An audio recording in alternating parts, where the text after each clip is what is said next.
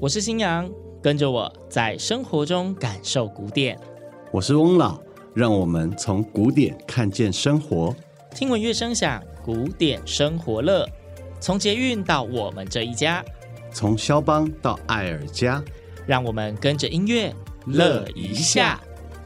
本系列节目获教育部终身学习经费补助，欢迎收听。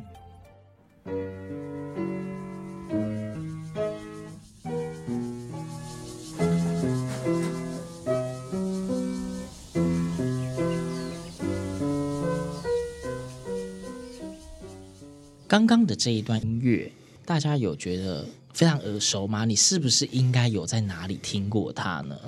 我想，在台湾的听众，甚至于华人圈的所有听众朋友们，都有听过五月天的歌吧？对，没错，五月天的歌，他们算是亚洲天团之一。那他的歌真的非常的多。那前面的这一段旋律，重点是大家有很耳熟，你可以猜得出这是五月天的哪一首歌吗？这是五月天的《知足》。而我们刚刚在这一段，这是《知足》的前奏，在它的前奏里面呢，我们可以听到的是帕海贝尔的《卡农》。嗯，这应该也算是现在全球最红的歌曲之一了。就是真的是在非常多场合，你都可以听到这一段旋律。对啊，这两年我记得台湾还有作曲家把它改编成合唱，所以在现在很多学校的啊或社会的合唱团都会传唱这首歌哦。那其实今天我们一开头用五月天的《知足》。除了他刚刚的这个前奏有出现卡农，这是我们所谓古典乐的元素嘛？但是其实我对这一首歌曲印象最深的古典元素不是卡农，而是接下来的这一段。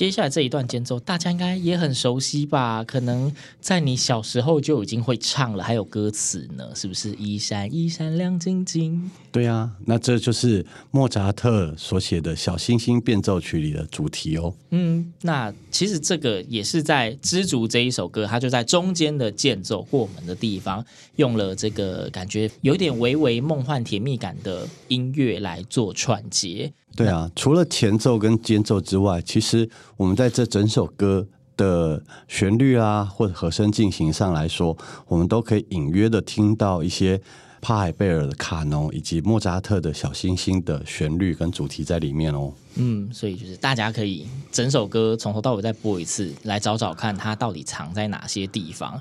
那基本上，我们今天的这一集节目呢，要跟他聊的就是流行歌。哎，我们平常不是都在讨论古典音乐吗？为什么会突然谈到流行歌呢？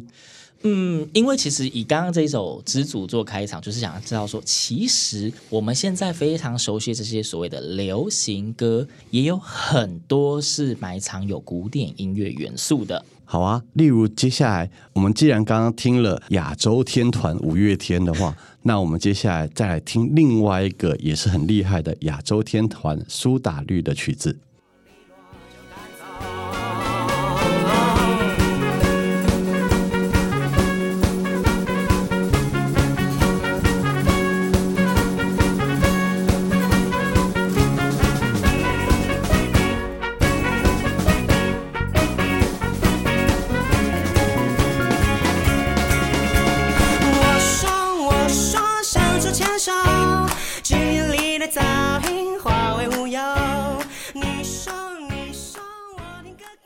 听到了什么旋律了吗？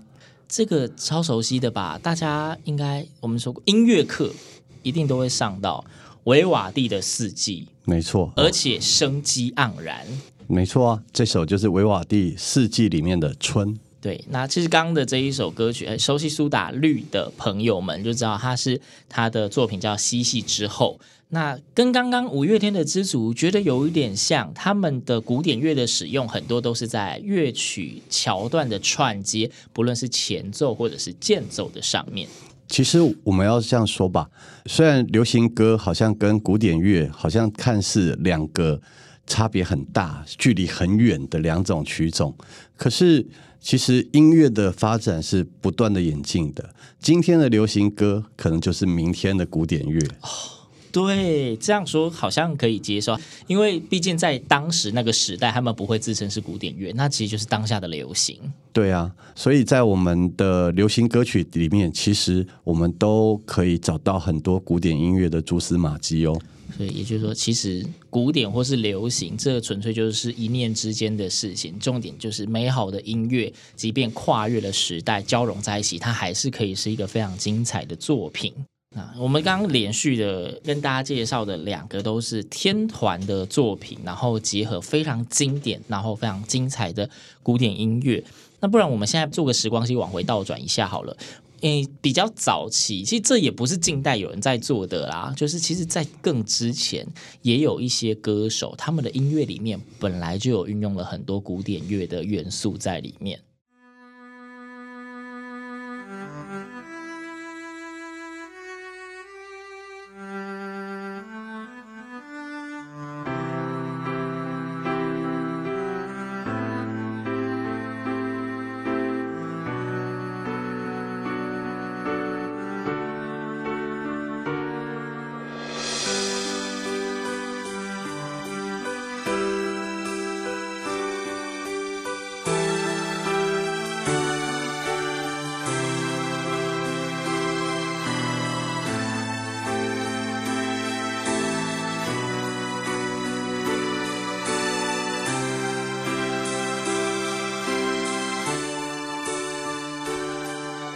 这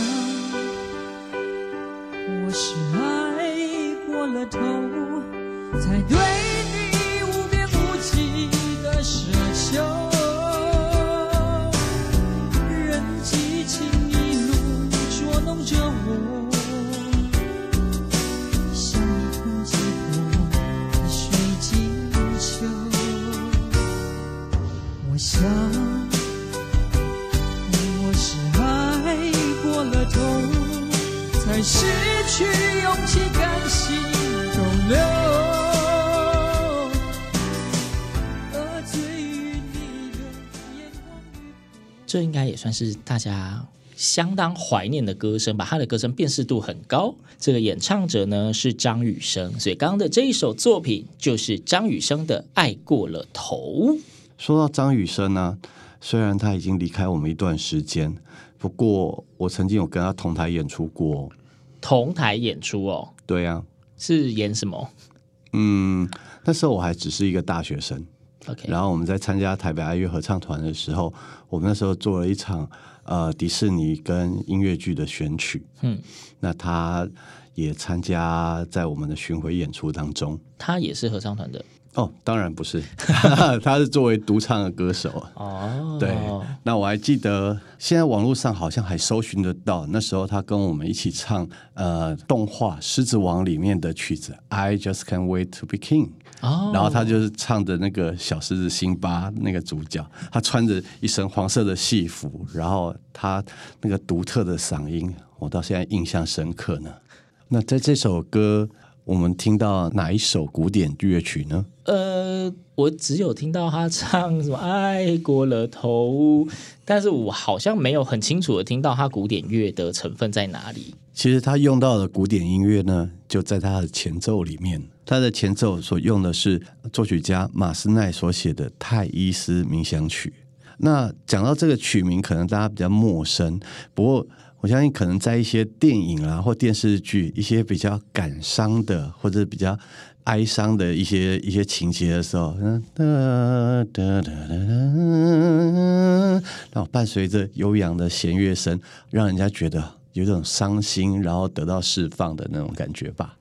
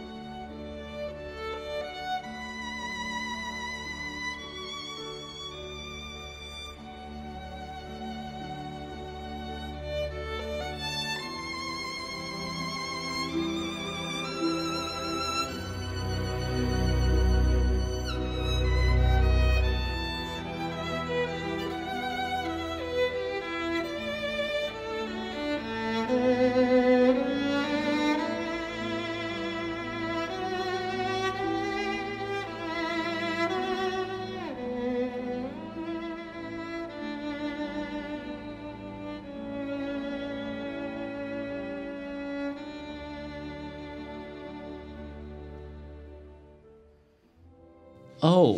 原来是这一首哦，因为它的前奏感觉，因为它用那种 MIDI 档，就是电子音乐的方式，然后好像节奏有微微的改变，对，所以一时间还真的没注意。但是现在听到原曲之后，就可以对得上了。没错，对，这一首歌应该都是大家非常熟悉的旋律了。对啊，所以我们刚刚介绍的这几首曲子。都是由古典音乐作为出发点，然后发想所谱写出来的流行歌哦。嗯，但是我们今天在跟大家讲说古典乐跟流行乐的交融嘛，那很清楚的可以听到他们的出现都是在前奏、间奏。虽然刚刚翁老你有提到说，他其实是用这些古典元素做发想之后去发展。那好，maybe 在过程中可以隐约的感受到。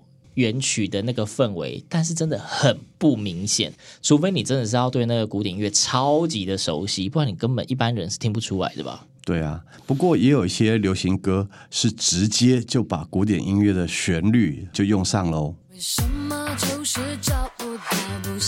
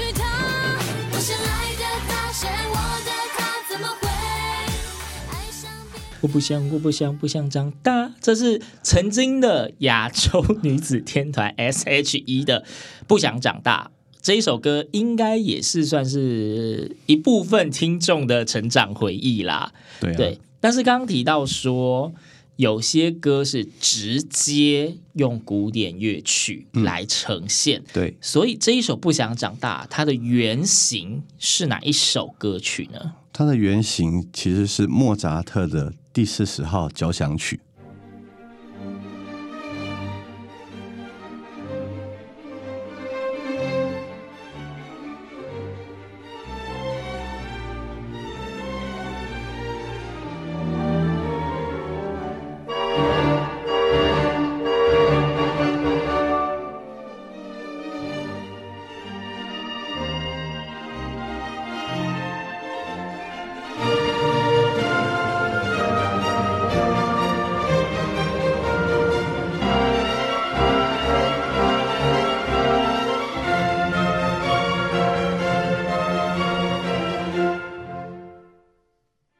基本上节奏、旋律都一模一样，哎，嗯，只是那种编曲的氛围不一样，加上歌词，对，哦，是很直接。好，大家应该都可以直接的听得出来吧？对，你在听的，你以为你听的是流行歌吗？不，你听的是古典乐。对啊，我们刚刚听到的这些流行歌曲里面都有使用了古典音乐，甚至于刚刚听到的这一首。不想长大，更是直接把古典音乐的旋律然后整段用上了，加上歌词就变成一首流行歌曲。嗯，其实啊，就是好像我们可能从小到大都有一些，比如听到一段没有歌词的音乐，然后听着觉得它很熟悉，觉得很亲切，然后你就会直接想说，哎，顺着它的音调，顺着它的旋律，然后你就自己好像加上了似是而非的歌词，乱填词，对自己乱填词。然后这样唱着唱着，好像自己很开心。比如说，又或者像是我们知道有一些广告歌曲，嗯，也会使用这样子的方式。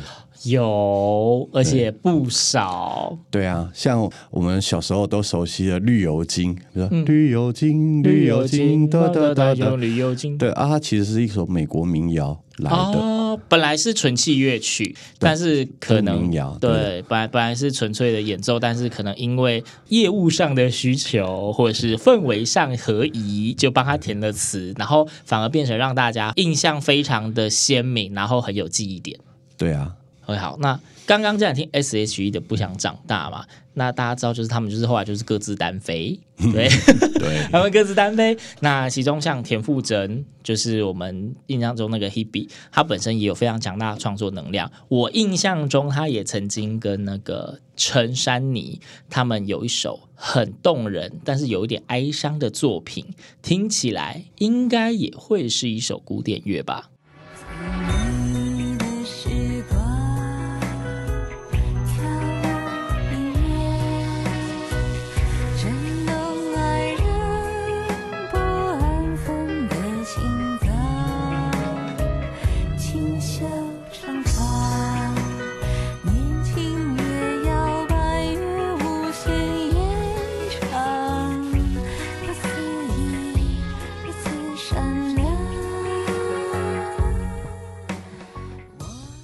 这一首歌曲就是陈珊妮跟田馥甄他们一起制作演唱的离别曲，听起来很哀愁。但是因为我一直觉得这个旋律非常非常的熟悉，它好像真的是来自某一首古典乐。对啊，这是非常有名的肖邦钢琴的练习曲 OP 十里的第三首离别之歌。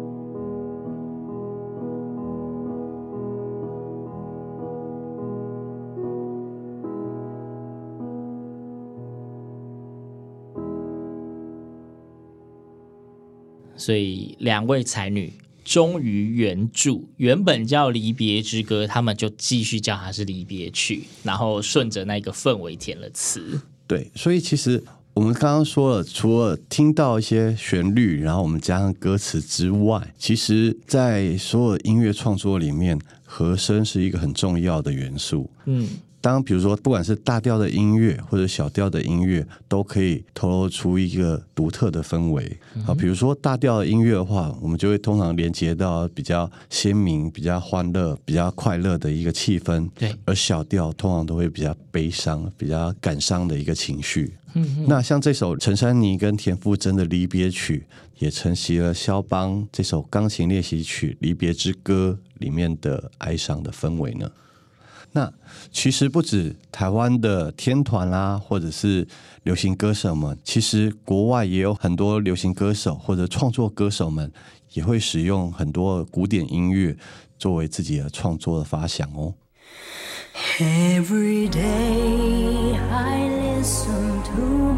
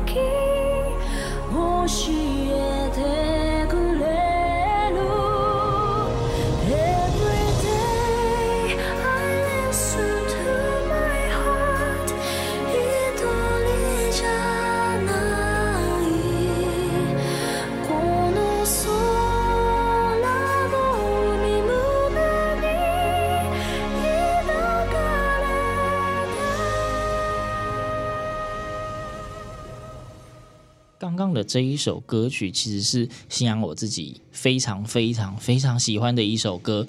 呃，这个演唱者呢是日本的一位女歌手，叫做平原绫香。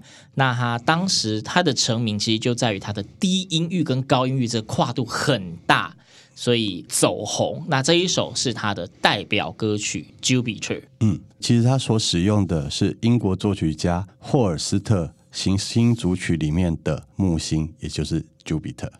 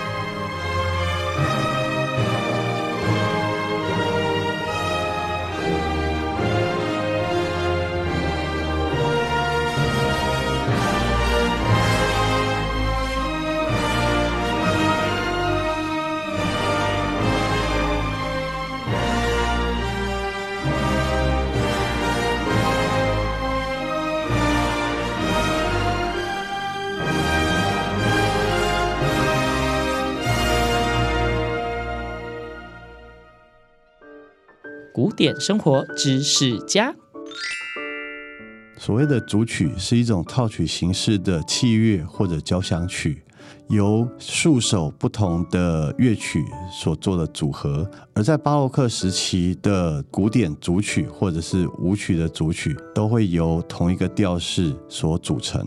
例如巴哈的英国组曲，或者是韩德尔著名的水上音乐。或者是烟火音乐，都是由组曲的形式所写成的。也有许多作曲家会根据单一的主题做不同乐章或者是乐曲的串联跟组成。刚刚那一段非常沉稳平静，但是有厚重感的音乐，就是霍尔斯特行星组曲里面的 Jupiter 木星。那其实霍尔斯特行星组曲，信仰对他的印象一样是以前的音乐课，因为这是一个很大的主题。嗯，但是呢，像我们现在都说九大行星，那霍尔斯特的行星组曲里面只写了七颗行星哦。对啊，虽然他是二十世纪初的作曲家，可是他好像已经先预知到了。后来，我们的最外面的第九颗行星会被排除在九大行星之外的样子哦，所以就没有写冥王星。然后地球是因为大家就生长在地球上已经很熟了，所以他也没有写。应该说以前对于外太空的想象嘛，所以他对于行星主曲就是写那一些他知道的行星们，然后为每一颗行星都赋予一个形象，并且创作乐曲。好，那我们今天跟大家介绍了很多，呃，分别是呃由古典音乐发响的流行歌，也介绍了几首直接用古典音乐来加以改编填词的流行歌曲。嗯，那介绍到这里，我想要最后跟大家介绍一首很可爱的歌曲。不过在介绍这首可爱的歌曲之前，我们先来听听这首原曲应该是什么样子吧。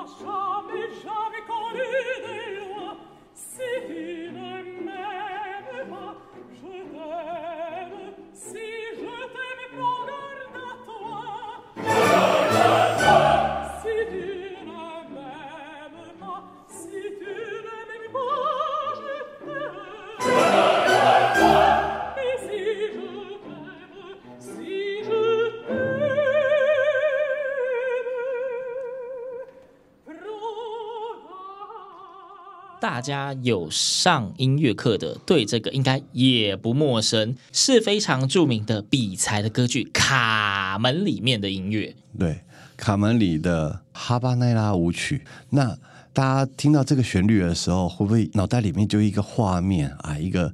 婀娜多姿的一个女郎，然后可能咬着一朵玫瑰花，啊、对，然后在踏着这个舞步，然后一边唱歌，然后很挑逗的在魅惑着身边的所有男性呢。对，没错，卡门的故事呢，大家或许也都是非常的熟悉。那里面的主角卡门本身就是一个非常婀娜多姿的女郎，风情万种。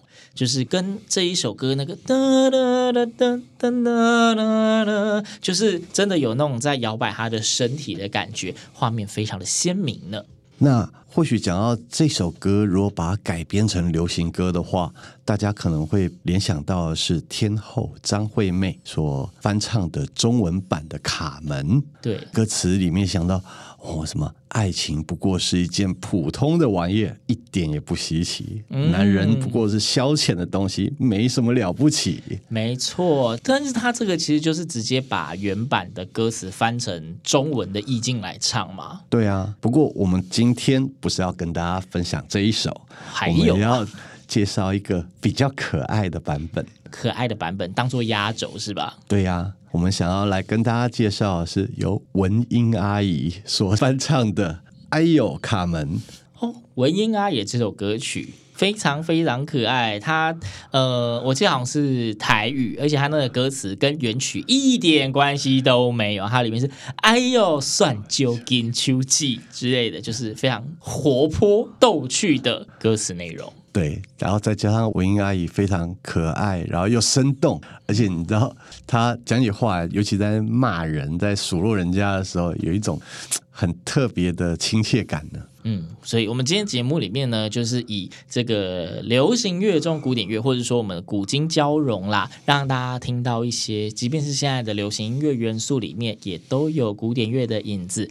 那我们其实只分享一小部分而已，其实真的有太多太多，不管是华语的、台语的，甚至是国外的很多流行歌手，他们的音乐可能都是出自古典乐哦。那有空的话，大家不妨在外面如果听到音乐的话，可以仔细观察看看，还有哪一些是出自经典的古典作品呢？那今天节目最后，我们就一起来听听这一首文英阿姨所演唱的非常可爱的《哎呦卡门》。好，我们就下次空中再会喽。拜拜拜拜。哎呦，选着金秋枝，专心阿妈呢，你看起来金丝丝，但是男人甲土匪，比咱一个都市，